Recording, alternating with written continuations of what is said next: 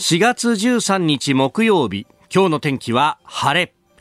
日本放送飯田浩二の OK 工事アップ。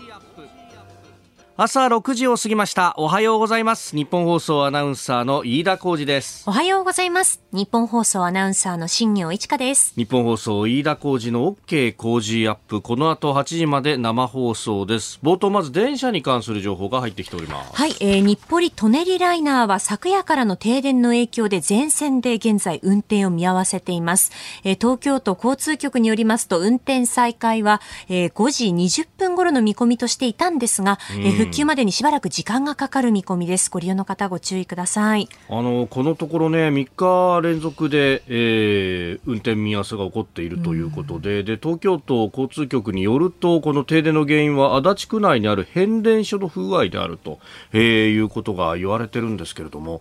変電所の不具合が3日も続くっていうのはねこれなかなかないことなんで。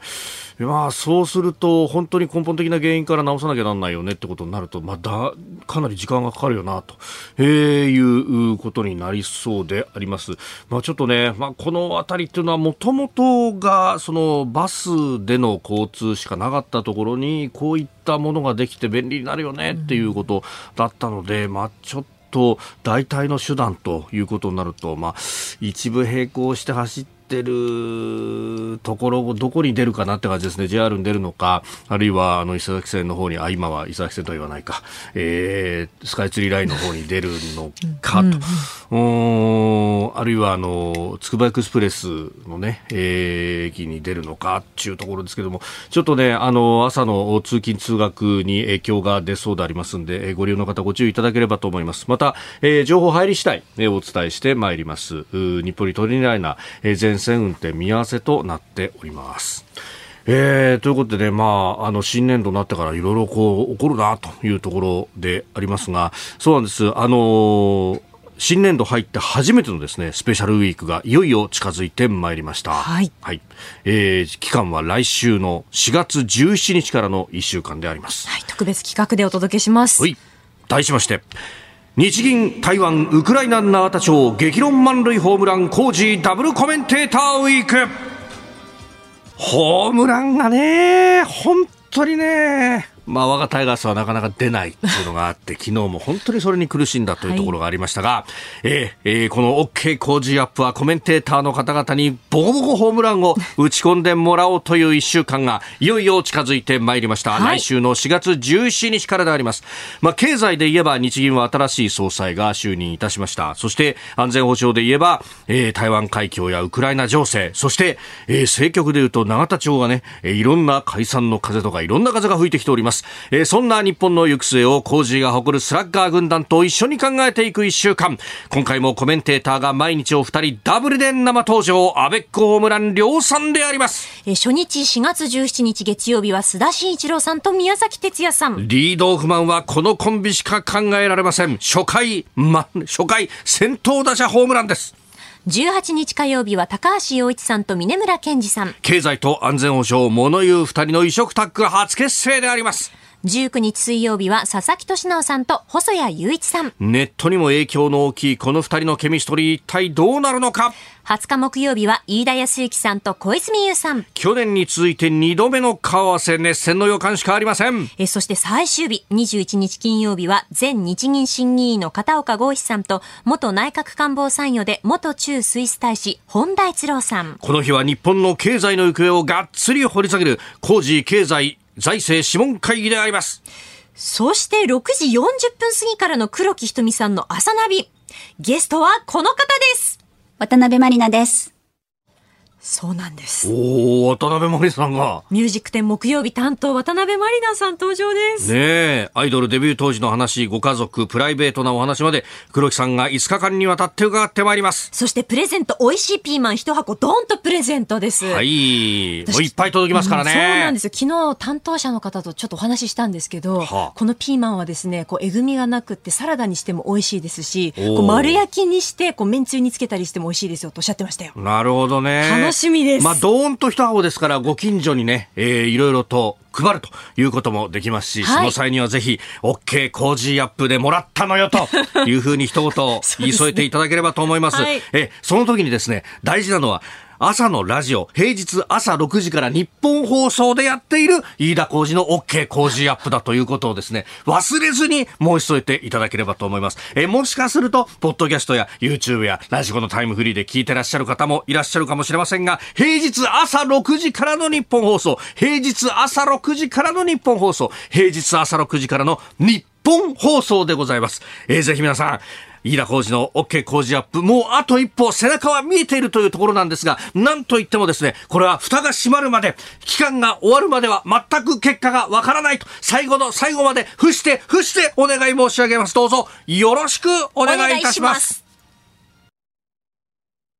えさてスタジオ長官各紙が入ってまいりました、まあ、今日の紙面はバラバラという感じであります、えー総務省の人口動態、えー、日本の総人口推計、えー、についてが一面というところが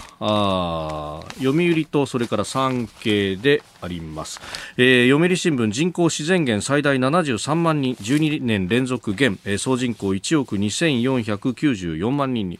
えー、それから産経は日本人75万人減過去最大総人口12年連続減、えー、増加は東京のみということで去年10月1日時点の人口推計なんですけれどもうん人口がまあ減り続けている、まあ、そしてグラフを見るとその傾きが少しね、えー、急になってきているぞというようなことが出てきております、まあ、少子化対策なのかあるいはこの人口が減少する社会にいて、えー、それに合う形で産業構造等も変えていくべきなのかというところ、まあ、この先の議論ということになろうかと思います。えー、それから、まあ、各地経済面で触れてますけれどもアメリカの消費者物価指数が出ました。で、えー、それによると、まあ、5.0%のプラスということで、まあ、一頃7%、8%プラスだったことを考えると、えー、鈍化したと、とはいええー、5%だよというところであります。まあ、市場の予想を下回ったということが出てきております。まあ、エネルギーの価格の下落等が効いてきているということですけれども、他方、その、えー、先週末に出た雇用統計を見ると、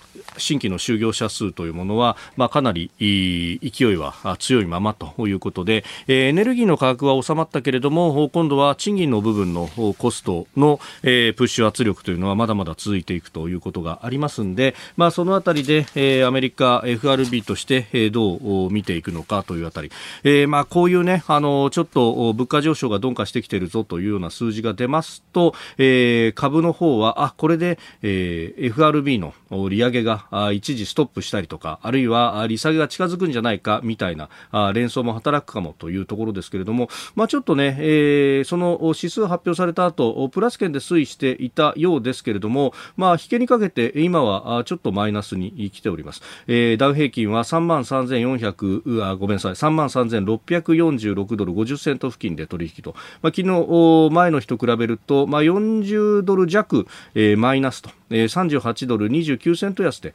え、引けているというところであります。まあ、さすがにこういう数字が出てきて飛びつくという相場から少し冷静になってきているのかというところですが、まあ、このあたりも含めてですね G7 の財務省会合でも、うん、金融システムは強靭だよということなど、えーうん金融不安を払拭しようという動きも出てきているようです。ここが気になるでした。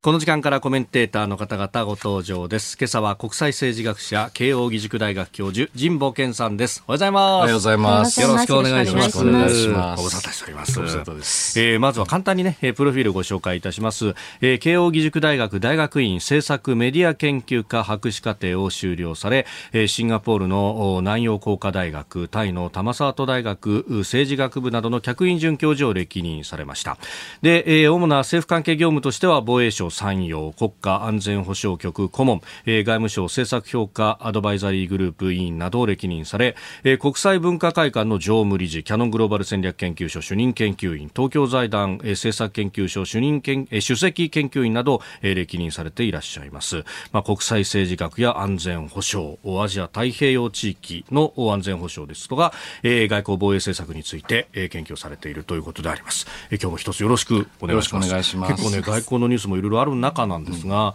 うん、あの大学で、えー、教えていらっしゃるということであのここのところジムさん結構チャット GPT に、まあ、ご興味がおありというかいろいろやってますね。いや私あのこれ革命的な変化だと思うんですね。えー、であの、教育界にもものすごいインパクトを与えていて、はい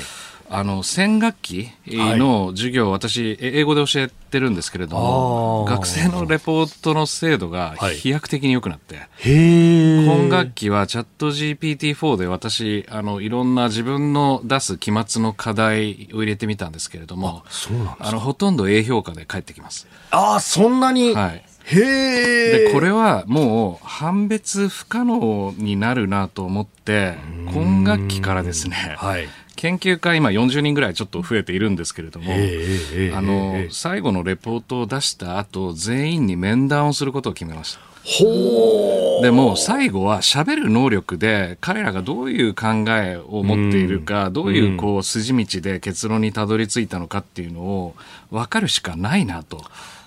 でこの情報空間においてテキストとか画像とかが、もう誰が作ったのかがもうさえ判別できないような時代になってしまって、大学教育も多分今学期この対応をしないとダメだっていう思いを強く持って、そのようにしました。いやこのチャット GPT そのものが話題になりだしてからここに来るまでがものすごく早いですね。この数ヶ月でものすごい変わっちゃう。うん、私も、ま、毎晩、多分今一番の友達はチャット GPT、あの、あらゆる相談をしてるんですけれども、しかもこれ、あの、なんていうんですかね、このヒューマンフィードバックを連動させてるので、はい、人格があるんですよ、チャット GPT の4の中に。だからその非常に人懐っこくて、上品で、やっぱりこの差別的、暴力的なことっていうのを言わないようなこうプログラミングになっていて、うん、でもちょっと頑固なんですよね。そうなんです。でそれがその100兆ぐらいのパラメータですか、の中からいろんなこうことを言うっていうのは、恐ろしい時代になって。いや本当ですよね。でということはいわゆるその資料と言われる方々弁護士、税理士あとまあ国会答弁とか官僚とか、うん、あといろいろな契約書の類とかですね、はい、あれおそらくこの数か月ぐらいでほぼ置き換わるんじゃないかっていう。まあもちろんあの人がなんか判断する作業っていうのは依然として残るんですけれども、えー、やっぱりこの基本的なこの作業の部分っていうのは、はいより精度の高いものができてしまうところだと思うんですね。最終的にはこうあの人が目を通してここが間違ってるぞとかっていう手直しはあるかもしれないけど叩き台は全部これで作れちゃうってことそうですね。多分そのいわゆるエラーチェックも含めて将来は機械がやるっていうことになると思うので、えー、結局この日本人間の才能ってどこに使うべきなのかっていうことが今年はもう完全に問われる年になるんだと。でこれ産業革命ですよね。うん確かにそうです、ね、大学の教育が多分このままでいいはずはないので、えー、あの本読んで論文書きなさいっていうのはもちろん基盤なんですけれども、はい、そのプロセスで何を考えるのかっていうのを確かめる手段がテキストではなくなる可能性があるっていう。はでしかもそれが最終的にこの人にこの知識がどこまで染み込んだかっていうのはリアルじゃなきゃ分かんないそうですね。だから最後はもう喋るっていう作業しかないっていう。はその喋ることももしかすると変わるかもしれない。いやそうですよね。えー、今本当アナウンサーも AI とかに変わってるような。おっしゃる通りでございまして。だ飯田さんのような、あの、ウィットを聞かせて、朝喋ってくださいって言ったら多分そのままやってくれるようになる。喋るんですよね、はい、普通に。しかも、下手をすると音声データもあるから、似せた声で喋れるみたいなね、ね癖まで含めて。例えば自動翻訳とかもすごいですから、同時通訳ももうその場で、あの通訳者がいなくてできるっていうことにはもうすぐなると思いますね。なるほど。えー、今日も8時までお付き合いいただきます。よろしくお願いします。お願いします。6月25日日曜日、日本最大級の討論イベント開催。飯田浩司の OK 工事アップ激論有楽町サミット in 東京国際フォーラム青山茂春須田慎一郎宮崎哲也飯田康之佐々木俊直高橋陽一峯村健二小泉悠高橋杉雄東野篤子。激変する世界で日本はどこへ向かうのか。論客たちが大激論。チケットは電話でも受付中。0570-08-9922 0570-08-9922共同東京まで。あなたと一緒にニュースを考える飯田浩二の OK 工事アップコメンテーターの方々と7時をまたいでニュースを掘り下げてまいります、えー、今朝は国際政治学者で慶應義塾大学教授神保健さんです。引き続きよろしくお願いします。よろしくお願いします。ではまず株と為替の値動きをお伝えしておきます。現地12日のニューヨーク株式市場ダウ平均株価は前の日と比べて38ドル29セント安い3万3646ドル50セントで取引を、えーえー、ごめんなさい、えー、3万3646ドル50セントで取引を終えました。ハイテク銘柄中心ナスダック総合指数は102.54ポイント下がって1万1929.34でした。一方円相場は1ドル133円20銭付近で取引されております。ではこの時間取り上げるニュースはこちらです。G7 財務省会合金融不安対策や対ロシア結束を確認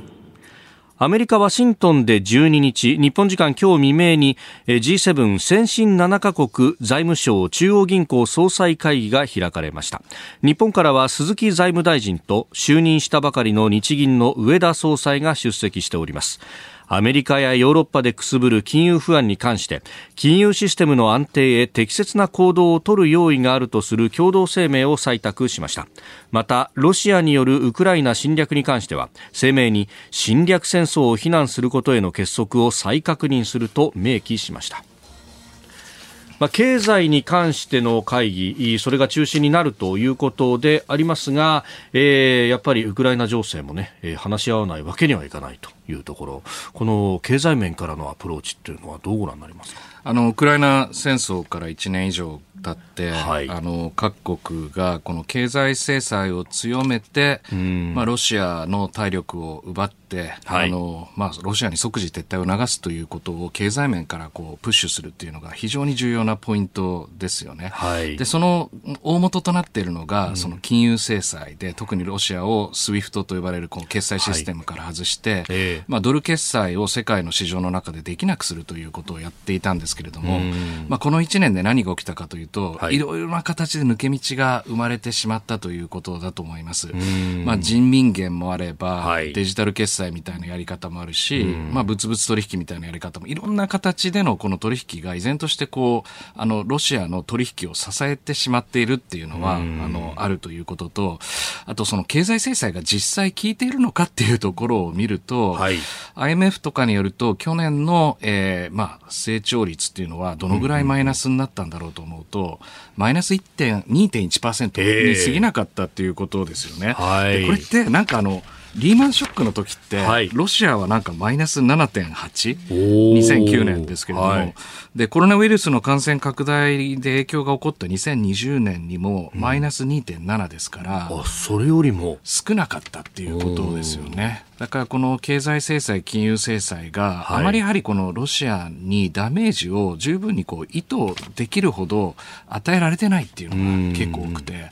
で、ウクライナはほぼマイナス30とかいう数字そうですよね。まあ生産手段とか直接破壊されてるわけですもんね、うん、そうですね。だからこう、これをほ本当にこの長期的にじゃあ戦い抜いて、はい、でロシアを追い込んでいくっていうことが本当にできるのかっていうのを、やっぱり今年の、なんていうんですかね、もう一度、再びこの経済制裁を強めていくっていう各国の協力 G7、G20、G20 はロシアも入ってるんであれですけれども、はい、まあ、特にこの G7 の中での結束をの確認って非常に大事だと思いますね。うん。これ、経済制裁、まあ、あの日本も含めて、まあ、西側の先進国はみんなやってるんで、まあ、世界的に見てもみんなやってるのかなっていうふうに思うんですが、その辺ってどうなんですか？あの実際は40カ国弱、38っていう数字が私が今、あの、確認している数字ですけれども、まあ、それ、その国しか経済制裁に参加をしていないので、まあ、国連加盟国で考えると190余りっていうところですね。まあ、残りの160は、そのスキームに参加をせず、まあ、取引を続けていると。で、特に、例えばエネルギーとか食料とか、ロシアと取引を続けなきゃいけない国もあれば、ロシアから、まあ、兵器、武器を買ってますっていう国があって、で、中国のように、あの、やはりこの半導体の供給を含めた、さまざまなこの、えー、物の取引ですね、これを支えているっていう国もあるし、エネルギー価格が、こう、全体的に高騰する中で、ロシア産のものが安くなったみたいなところを、買いますみたいな国が、実はインドも含めてあるわけですよね。まあ、そういったところで見ると、財政的な圧力っていうものがあまりこう、与えられている構図になってないということで、今年、四半期ちょっとだいぶ財政が弱ってる、ロシアの財政が弱弱まってるっていう数値もあるんですけれども、はい、これがどう推移するかっていうのを、あの、よく見ていく必要があると思いますね。これね、エネルギーに関してだって、あの、先日、え、オーペックプラスが、まあ、産油国の連合ですが、えー、石油の減産を行って、その分価格が上がっちゃったみたいな、はい、これ、逆行してるじゃんってわれわれとしては思いますけどね。で、あの、われわれとしては、やはりこの、まあ、エネルギーに関するサプライチェーンっていうのをしっかりと整えてもらって、はい、エネルギー価格を安定化させれば、ロシアがこの、なんていうんですか、高止まりをしたエネルギー価格の中で財政を潤すっていう構造もなくなるので、ぜひ増産してくださいと。で、これ、バイデン大統領、去年、あの、サウジアラビアまで行って、はい、人権問題とかいろいろ懸念がありながら頭を下げに行ったわけですよね。ところが、サウジは、あの、ほぼこれを聞き入れず、で、かつ何が起こったかというと、はい、対イランで結束しようと思っていた中東諸国のこの、なんていうんですか、新しいこの流れっていうものに、をひっくり返すような形で、はい、サウジアラビアとイランのその国交回復というものが中国の仲介によってできてしまったということなので、やはりアメリカのこの影響力の低下、中国の影響力の拡大というのが同時並行的に起きているというふうに思いますね。うん。このアメリカの影響力の低下っていうのは、中東だけに限るもんですか？いや、あの、そうではなくて、おそらくこれは、例えばヨーロッパにおいても、このフランスのマクロンが、その、中国に行って、まあ、大型の取引をしてしまった、あれ、国内問題もあるし、フランスのこの戦略的自立性ってあると思いますけれども、はい、G7 の結束はどこに行ったんだと、でそしてアジアとヨーロッパの安全保障環境をお互いにこの、なんか考慮し合うという、これもどこ行ったんだっていうことになっちゃうわけですね。でいろんなところで、多分その、えー、同盟の結束のきしみが生じやすい今時期に入っていると思うので、それも含めてこの G7、外相会談、首脳会談の流れっていうのは非常常に大事だと思います、ね、まあ、ワシントンでね、えー、まずは財務省会合が行われてますが、今週から来週にかけてっていうのは、日本各地で、えー、いろんなあ大臣会合が行われるということで、まあ、特に来週は、えー、あ今週末から来週にかけて、えー、外相の会合が行われるというあたりであります。まあ、他にもデジタル担当大臣の会合であるとか、環境大臣の会合なども行われるということですが、まあ、そのあたりも含めてですね、7時をまたいで、掘り下げてまいります。えー、日本放送飯田浩二の OK 工事アップニュース7時またぎです。G7 のね、話から、まあ、あアメリカの影響力の低下というところまで、えー、お話しいただきました。で、まあ、そんな中で、こう、ウクライナに対してどう向き合っていくのか、ロシアの侵略に対してどう向き合っていくのかというあたりで、まあ、あ G7 の外相会合の共同声明原案が出てきまして、ロシアの偽情報を非難するというような話も出てきました。うんあの最近、アメリカの機密情報が、はい、あのインターネット上に流出をして、まあ、特にこのアメリカの国防総省のブリーフィング資料ということで、まあ、ウクライナ軍の情勢とか、えー、兵器供給の状況とか、はい、実際にウクライナ軍をドイツ国内でどうトレーニングをしているかとか、作戦計画とかも含めて、まあ、出しているみたいなものが、あの多分これ多分リーク情報として出ちゃったものだと思うんですけれども、多分こういうのにも、多分そのロシアはインターネット上の情報にロシアにとって優位な偽情報を含ませることによって、まあ、あの、多分、流出した情報が真実だとすると、その中に偽情報を混ぜて、はい、明らかにこう偽なんだけれども真実っぽく見せるっていうことが、まあ、これあのインターネット上の情報ですから、いくらでも加工できてしまうということですよね。ですから、この情報戦が今行われている間違いなくて、はい、で、この西側の情報っていうのはかなりウクライナ軍に対して有利な形でニュース情報とかも多分、あの、制御できているんですけれども、ここへ来てロシアの巻き返し、かなり今激しく起きているというふうに思います。で、これによって例えば多くの世界の世論が、はい、あれ、ロシアってそんなに悪くないじゃんとか、ウクライナ軍こんな実は腐敗してるるとかいった情報が流出するようになると、はい、世界のこのウクライナに対する支援の形さえも大きく変わってしまうということだと思うので、偽情報対策っていうのは、これしっかりしないと、えー、えー、やはりこの世論の状況というものに大きく影響があの与えられるということだと思いますね。まあ、ここへ来てね、またあの即時停戦論であるとかというのが、まあ、日本国内でもいろいろ出てくるようにもなってきました。ただ、これにはいろいろ問題があるんだということは、ね、えー、国内でもネット上で発信されている、まあ、国際政治学者の方々たくさんいらっしゃいます。はい、えー、あの、議論はたくさんあっていいと思うんですね。で、しかもその停戦とかそのこの戦争がどういうふうに、うん、あの終わるのかっていうことに関する議論っていうのは、まさに世界中で議論をしなきゃいけなくて。で当然これはあの国際法の完全なあの、バイオレーションというか、あの、はい、あの無視ですから、踏みにじる。行為ですから、まあ、これを現状回復させるということに関する指示っていうのは、あの、あるべきだっていう議論は一方であるわけですよね。はい、で、それをやるためには、ウクライナがやはりこの侵略された領土を取り戻すという、この軍事オペレーションを指示して、で、取り戻した段階で停戦をするというのが、多分一つのこの正義の形だと思うんですけれども、はい、そこに取り戻すまでには、やはり多くの、えー、戦争というものによって失われる命とか、えー、物的な被害みたいなものをどこまで、えー、コストとして、えー、考えることができるのかっていう、このいわゆるヒューマニズムと倫理の問題というものがあって、はい、これもやっぱり議論の訴状に上るべきだというふうにあの私は思います。でそうやって考えるとこの情報っていうのは大事なのはじゃあ本当にこのウクライナの指導者国民が今どういうふうに考えていて、はい、でロシアが今一体何をしているのかっていうことをできるだけこう正確に知るということ。それをもって議論を深めるということが大事なんじゃないかなと思いますね。あの神保さん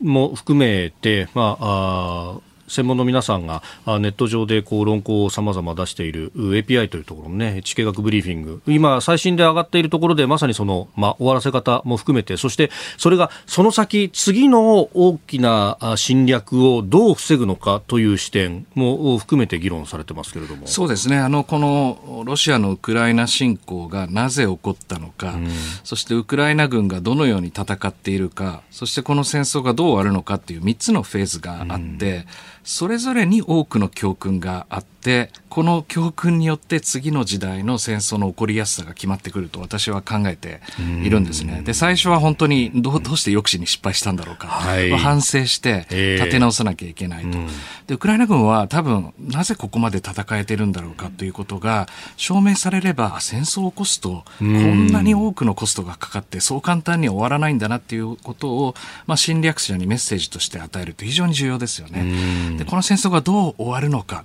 結局侵略した方が得だったじゃないかみたいなことだとやっぱり秩序はガタガタっと崩れてしまうわけですね。はい、で侵略者にとってこれほど多くのコストがかかるという教訓を持ってこの戦争を終わらせることができるのかっていうのが国際社会に問われていてまだ国際社会はその結論に達していないという自覚が必要なんだということなんだと思います。うんまあ、まさにその第一次大戦の終結でその後その第二次大戦というのはその続きだったんじゃないかっていうような議論もありますよね。結局その収束のさせ方に失敗したがためにっていう、まあそういう反省とかっていうのも。その通りですね。まあだ、この第一次世界大戦終わった後、もうこんな大戦は世界では繰り返さないだろうって、こう、多くの人が思っていて、うん、で、それで国際連盟を作ったり、えー、ドイツに賠償金を支払わせたりしたら、そこでパワーバランスが崩れて、ドイツは非武装化っていうか、その陸軍を解体されたにもかかわらず、わずか20 20年で最大の陸運国になって、まあ、ポーランド侵攻まで。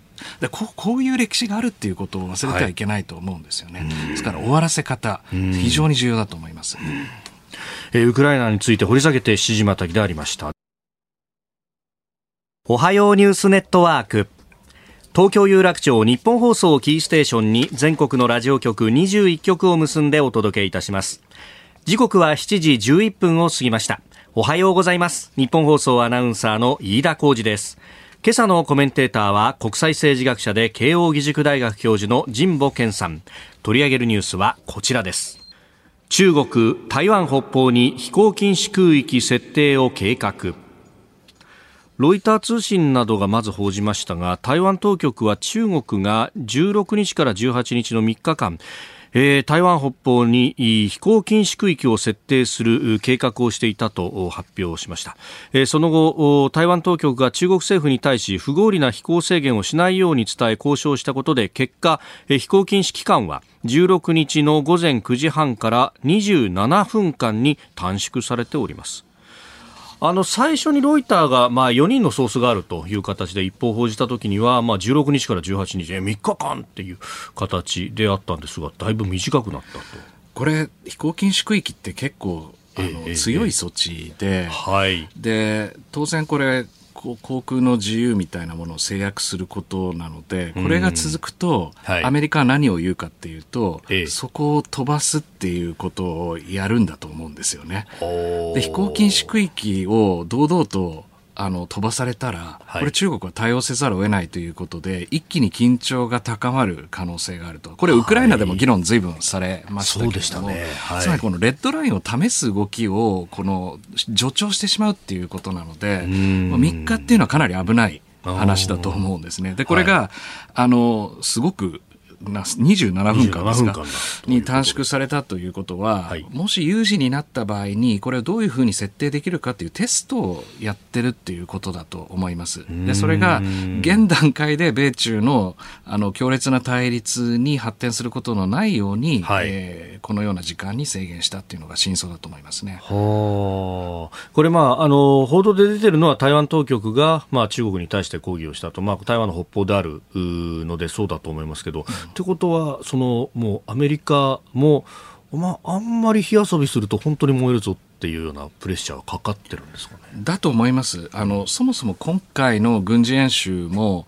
まあ、空母の離発着120回ですか。はい。まあ、発表してますね。相当この空母、えー、機動部隊の展開みたいなものを重視して、はい、まあ、航空戦力がやっぱりこう台湾を取り囲んで作戦ができるということを示したっていうことだと思うんですけれども、より広いところから見ると、はい来年台湾総統選挙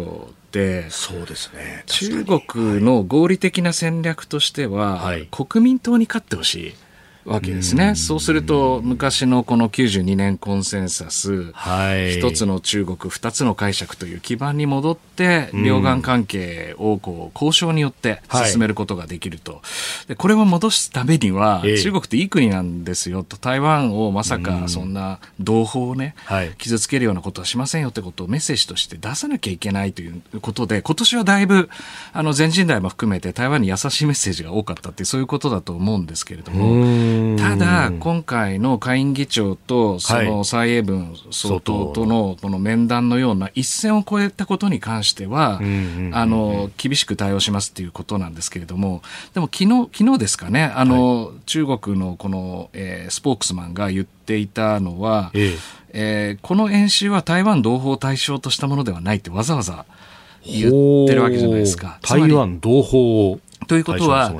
アメリカのような外部勢力や台湾の中にいる独立勢力をあのにこう警告を与えるためのものであるということをわざわざ断って過度のこの緊張感というものを台湾の中に高めないようにするとでそれをやってきて民進党を勝たせてしまったっていう教訓が中国国内にあるのではい、でそこをなんとか分断をして、えー、もし悪いことをしなければ我々はあの常にこう優しい存在であるということを同時にメッセージとして出してるっていうことなんだと思うんですよね。うん。まあこれたね総統選までっていうのはもう来年入ってすぐぐらいだと、はい、あと半年ちょっとということだと、はい、これそれに加えてやっぱり内部でのこう情報戦工作みたいなものっていうのもどんどん激しくなってくるんですか？いや、あの、台湾の人に聞くと、えー、中国の情報戦の最前線は台湾の中にあると。で当然同じ言語を使って、もちろんその、はい、あの使うこの言葉のキャラクターは違うわけですけれども、あの、一番やりやすいわけですよね。で、その中で台湾の中の世論がどう分断されるか、えー、もうずっと緊張じゃないでしょうと。今財政を使うべきはもう社会福祉であったり、台湾の中に使うべきでしょうみたいなのを、まあ、どんどんこう仕掛けることことによって、はい、あれなんでこんなに緊張してアメリカに付き合ってんだろうなみたいなイメージを今増やしていこうとしてるんだと思うんですね。でそれでもってあの現政権っていうのは別に中国のの対中政策だけではなくて国内政策への責任をどんどんこう追求して支持率をして落としていけば先の統一戦で民進党が敗北したような形の、同じような形式で総統選に迎えるんじゃないかっていうことを、まあ、今中国はいろいろ工作をしてるんだというふうに思いますで今ねあのジモさんからキャラクターという言葉が出ましたけどあのキャラクターってそのいわゆる人のキャラクターとかではないですよね。反対時と反対時ですよね。えー、はい。だから、まあ、あの、よく、あの、なんて、フィッシングメールみたいに、これ変な日本語だな、おかしいなっていうのが多分台湾の中にもあるんだっていうふうに思うんですけど、今はもうほぼ精度の高い形で、いろんなあのことができるということだと思います。あのね、えー、中国国内、あの特に北京共産中、まあ、中京という言い方あれですけれども、まあ、あの、そっちの方で使っている漢字っていうのは、簡単の簡と書いて簡体字。はい、でですね。一方で、台湾とか、あるいは香港でも使われていたりしますが、日本語にかなり近い、もっともっと細かいというか、難しい表現の漢字を使っている、反、えー、反対詞と。いう字を使っていて、これ、パッと一目瞭然で分かるんだけど、分かるんだけど、でも工作に結構使われてるというようなあのこれはもう間違いないし、台湾の中のいわゆるさまざまな SNS とか、メディアとかも含めて、多分この中国にシンパシーを持つ人たちや中国本土から入り込んでる人たちが工作をするっていうのはこれ間違いなく行われているということだと思いますので、まあ、それがどのぐらい走行するかっていうのはわからないんですけれども、はい、これまで軍事的なプレッシャーをかけ続けて民進党を勝たせてしまったという反省が中国国内にあるのであれば、やはり内部から揺さぶりをかけていくということの有効性に現在はかけてるんじゃないかと思いますね。なるほど。さあそしてその台湾をめぐってのところで続いてこちらのニュースですフランスのマクロン大統領台湾情勢についての発言がヨーロッパメディアで波紋今月中国を訪問し習近平国家主席と会談したフランスのマクロン大統領はフランスの経済誌レゼコーなどのインタビューの中で台湾情勢に関して米中の対立から一定の距離を保つべきだと発言しました。この発言をめぐりヨーロッパ有力メディアが批判的に報じるなど波紋を広げております。まあ、ヨーロッパだけでなくてアメリカもウォール・ストリート・ジャーナルなどがねかなり批判的に報じておりますし、まあ、日本の国内でもなんだこの発言はというところもありますが、えー、マクロンさんは台湾の現状維持を望む考えを強調と訪問先のオランダの記者会見で発言をしたということであります。で多分現状維持っていうのはそのままでは達成できなくて、なぜかというと中国はどんどん強くなっているわけですから、まあ、ぼーっとしてると、この相手がどんどん制空権、制海権を取って、着上陸能力を取ってしまうという、これがトレンドの中で現状維持をするためには、もっと頑張って台湾の防衛を強化して、アメリカと世界のコミットメントを増やすということが大事なので、マクロンの言う現状維持って、なんかこう緊張緩和をしろみたいに言ってるように聞こえるわけですよね。でこれはおそらくこの今の対中結束という点においてはマイナスでしかないと私は思っています。はい、で特に今この対ロ政策で G7 をで強調して、はい、でその教訓を中国に対してメッセージとして伝えるということででその中国はロシアに対して、まあ、半導体を含めていろいろなものを売っていて、はい、なんとかこの武器の輸出をしてロシアを支えるということはしないでよねということをメッセージとして伝えながら中国と付き合っていくっていうのが多分大事だったわけなんですけれども、まあ、今回のマクロン訪中で、はい、特にエアバスの巨大な取引とか、えーはい、あと、まあ、中国のそのいわゆるマクロンを中心としたフランス政府のこのキャンペーンですよね。いろいろその、なんていうんですか、その SNS とかフランスの政府のこのキャンペーンを見ても、はい、なんか中国って今仲いいんだぞっていうことを強調するような映像がたくさん出ていて。なんかハグしちゃったりとかね、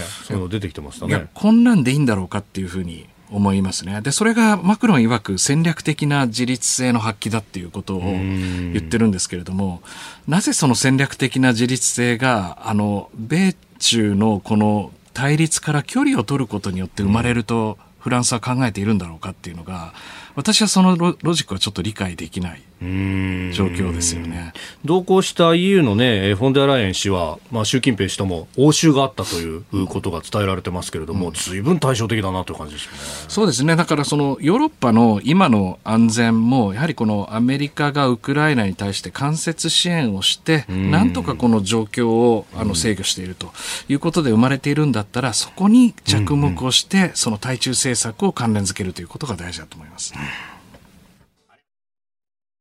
今朝は国際政治学者で慶應義塾大学教授神保健さんとお送りしております。引き続きよろしくお願いします。よろしくお願いします。続いて教えてニュースキーワードです。多用途ヘリコプター UH60JA 今月6日沖縄県の宮古島周辺で陸上自衛隊第8師団長など10人が乗った多用途ヘリコプター UH60JA が行方不明になった事故で陸上自衛隊は昨日も周辺海域の捜索を続けましたが、えー、乗員の安否は依然不明で海に沈んでいるとみられる機体の主要部分は未だ見つかっておりません。まあ、海底はサンゴ礁が多く複雑な地形で捜索が難航していると報じられております。まあもう1週間経つんですね。あの今回行方不明になっている坂本雄一師団長なんですけれども、はい、あの私も実は一緒に仕事をしたことがあって、そうですか。で、まあ、ちょうど20年前に坂本さんが陸上自衛隊から外務省の欧州局に出向して外務省で働いていた時期があったんですけれども、その時に、あの、日 OSC 会議っていう私事務局をやっていて、はい、で、欧州局の担当が坂本さんだったんですよね。で、あの、本当に深夜まで実直に働いて、ユーモアを忘れず、えー、いろいろな形でこうロジスティクスを完璧にこなすという、はい、あの大変優秀なあの方で、うん、で今回あの陸将に昇進されて、はい、えー、第8師団長ということで西部方面隊のまさに中核ですよね。で熊本に司令部があるんですけれども、はい、まあ有事の際には本当にこの南西諸島へとこう展開していくというこの中核を任されたということで、まあ本当に良かったなというふうにあの思っていた矢先で。でこのような事故が起きてしまったということであの本当に心痛めています。あの OSCE というね、えー、単語が出ました。欧州安全保障協力機構。これねあのウクライナの情勢でも単語として出てきたりなんかもした。そうですね、えー、であの日本もあのこの OSCE とのこの関係を深めながらヨーロッパにおける信頼情勢って呼ぶんですけれども各国がどのような形で軍事情報安全保障の情報を公開したりとか、はい、あとお互いのこの軍同士の協力を深めたりっていうことを学んでいくというようなまあ、こういうセミナーをあのやっていたんですけれども、まあ、その時時にちょうどこう坂本さんが担当されていたっていうあの時代がありました。なるほど。で、まあ、第8師団長として、まあ、ご着任されたのがもう3月の末であって、もう、そうすると仕事の始め、まずは各部隊を実際自分の目で見て把握をするということをされていた真っ最中だったわけですよね。そうですね。まず、あの、九州もさることながら、はい、あの、軌道展開していく南西諸島の地形が、まあ、どういう状況になっているのかということを、まあ、目で確認したいということで、まあ、結構低空も含めて、はいこの確認をする作業をヘリコプターからあの行っていた矢先の、まあ、事故だったという印象ですね。でまあ、これに関しても、またね、さまざまなこう憶測であるとかが事故直後、もう飛んだりなんかもしましたけれども、まあ、あ今のところではうん何かね外的な要因で撃墜とかそういうことはなかなかないんじゃないかということが言われるようになりました、はい、最初はそんな噂も立ちました、ね、まああのえー、撃墜というなんかあの話はかなり可能性としてはないえー、そういったその爆発音とか、はい、あの破片が散らばるとかいう状況がないということで、状況証拠からすると、まあ、事故だった可能性が極めて高いんですけれども、はい、ただし、その更新の終わった後の2分間で、あの、このビーコンの信号がなくなるということで、一体何が起きたのかっていうことが、まだ把握できない。特にこの、えー、UH60 という信頼性の高いヘリコプターが、はい、なぜこのような短時間で、えー、その、えー、メイデーという信号も更新もななされずに出すっていう、このあたりは少し、あの、不可解に思っているところです。うんえー、さて、ここでですね、あの、一つ速報であります。えー、防衛省自衛隊のホームページ、並びに海上保安庁の日本警戒警報などによりますと、えー、北朝鮮から弾道ミサイルの可能性があるものが発射されたということであります。えー、続報入り次第お伝えして、えー、いります。海上保安庁の方では、防衛省によればという話で、えー、北朝鮮から弾道ミサイルの可能性があるものが発射されたということを一方で報じております。えー、船舶は今後情報に留意するるとともに落下物を認めた場合は近づくことなく関連情報を海上保安庁に通報されたいという航行情報を出しております。えー、防衛省自衛隊が北朝鮮から弾道ミサイルの可能性があるものが発射されたという一報を出しております。えー、そして続報が入り次第、えー、お伝えするということも出してきております。まあ、北朝鮮が弾道ミサイルを発射してきた、まあ、このところ断続的にやっているというところでもありますけれども、まあ、地域の緊張を高めると、えー、タイミング的には G7 とかそういうものを意識したりするものなんでしょうか？あのもう北朝鮮はタイミング構わず、えー、技術的なあの発展段階に応じて、はい、えー、試せるものは全部試すということだと思いますね。どういうミサイルかまだ発表されてないので、でね、あのまだあの確定的なことは言えませんけれども、今は短距離ミサイル、大陸間弾道ミサイル、そして最近重視しているのはやっぱり潜水艦からどのような形であのミサイルができるのか、このあたり総合的にやっていると思います。なるほど。えー、速報で、えー、ミサイル発射もお伝えしました。お送りしております OK 工事アップ。お相手私日本放送アナウンサー飯田浩二と新業一華がお送りしています。今朝のコメンテーターは国際政治学者で慶應義塾大学教授神保健さんです。引き続きよろしくお願いします。よろしくお願いします。続いてここだけニューススクープアップです。この時間最後のニュースをスクープアップ岸田総理大型連休にアフリカ4カ国を歴訪へ。岸田総理が今月末から大型連休にアフリカ4カ国を歴訪する方向で調整に入ったことが分かりました。政府関係者によりますと日程は4月29日から5月5日の7日間でエジプト、ガーナ、ケニア、モザンビークへの外遊を調整しているということです。まあ、G7 サミットを前にしてということをグローバルサウスと呼ばれるね、新興途上国と関係強化を図る狙いということが報じられております。一連の岸田外交どうご覧になりますか？はい、あの G7 のテーマ大きな柱の一つはグローバルサウスへの、えー、対策ということで、はい、でウクライナ問題もあって G7 は結束したんですけれども実は世界はそんな結束してるわけではないと、はい、特にグローバルサウスと呼ばれる国々をどういうふうにこの世界の秩序の中でプレイヤーとして一緒にあの協力していくことができるかっていうの大きなテーマなんですけれども、はい、それにしてはグローバルサウスの国ちゃんと外交してますかっていうところで手薄になってる場所が、まあ、アフリカ中東ラベこの辺りだと思うんですね。はい、ですから今回もエジプト、ケニア、ガーナ、モザンビークですから、まあ、北米アフリカの角一帯と、西アフリカと、はい、まあ、アフリカ南部という形で、地域的にはこうバランスをとっていって、まあ、アフリカ全体を、あの、できるだけこう取り込もうという形の外交をしてるんだというふうに思いますね。うんまあ、これらの国々っていうと、まあ、中国から投資が入ったりだとか、やっぱその辺のつながりっていうのは強いですか？いや、その通りだと思います。で、グローバルサウスって何っていうふうに、えー、あの、多分まだちゃんとみんな共有する定義ができてないんだと思うんですけれども、まあ、ここ、あの、昔のサウスっていうのは、なんかこう、はい、あの、北の国々は、あの、止める国で、はい。で、その南の国は貧しいままみたいな、これ分断論としてサウスあったんですけど。南北問題なんてね、はい、そういうことですよね。今のサウスって経済成長著しい新興国なわけですね。で、そこでやっぱり独自のこの経済発展のダイナミクスがある集団であると同時に、はい、でも米中対立とか、あの、ロシアのウクライナ侵攻に対する結束みたいなところからは、ちょっと一線を置いて、エネルギー安全保障とか、はい、あの、サプライチェーンとかですね、食料とか、こういった問題はやっぱ大事なんですということを、あの、遠慮なく言うという傾向があって、さらに言うと、なんかこの、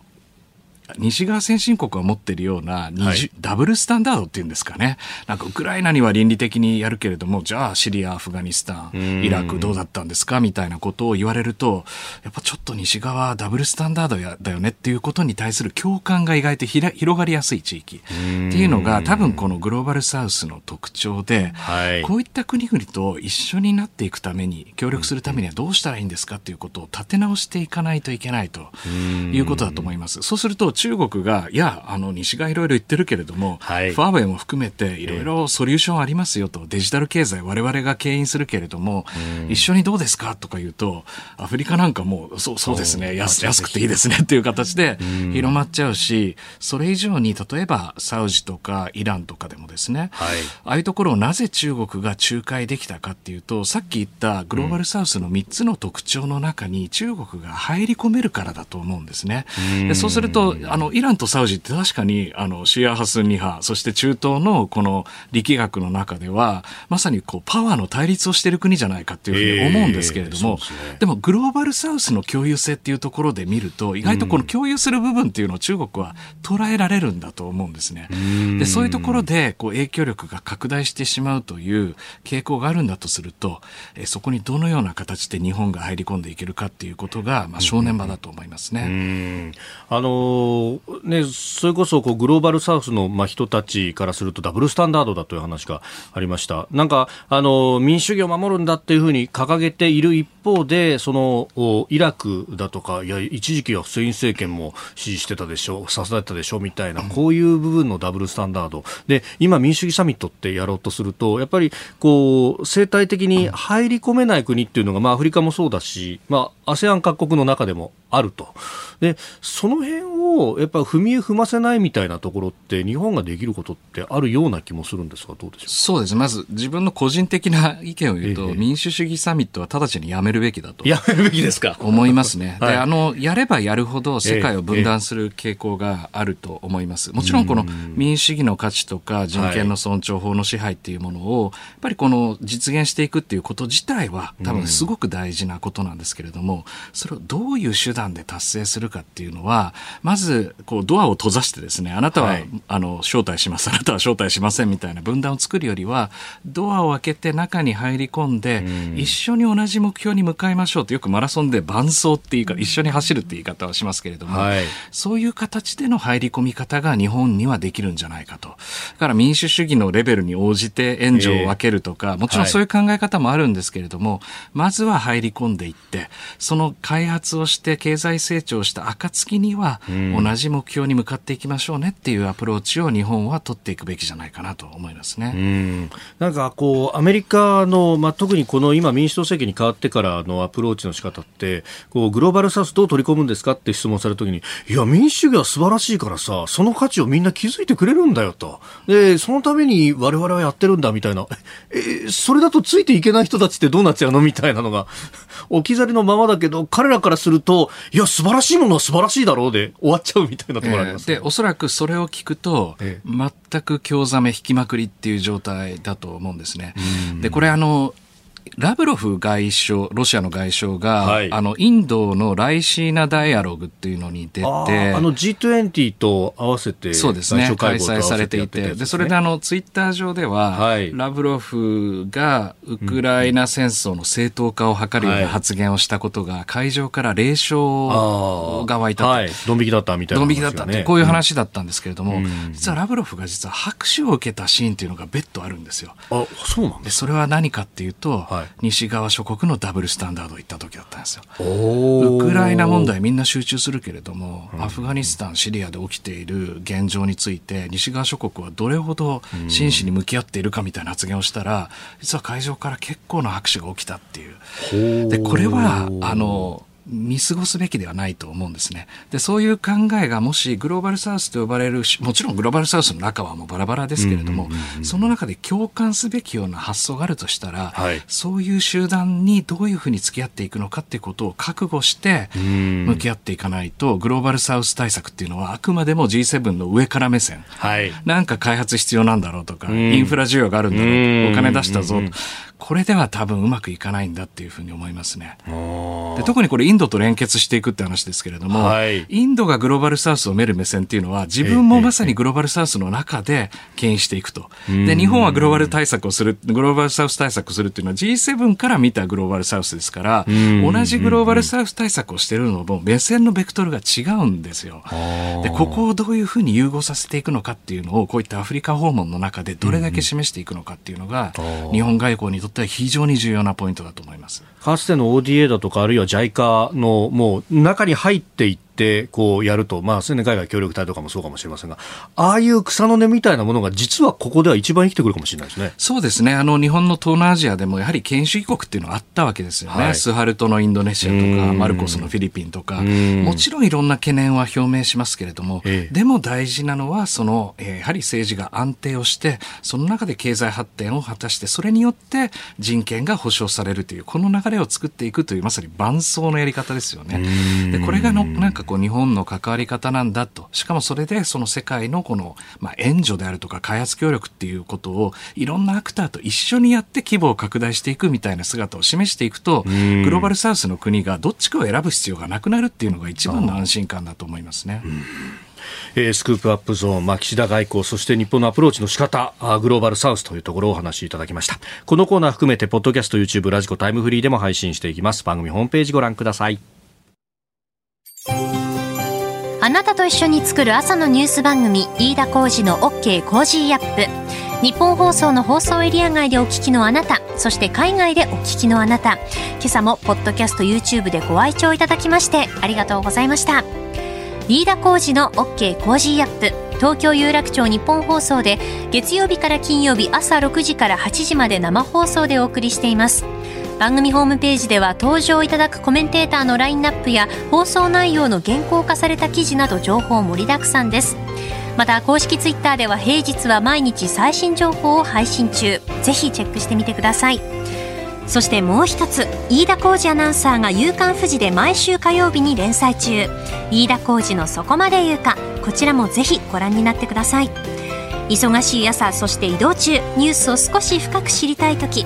ぜひ AM、FM、ラジコはもちろん日本放送のポッドキャスト YouTube でお楽しみください。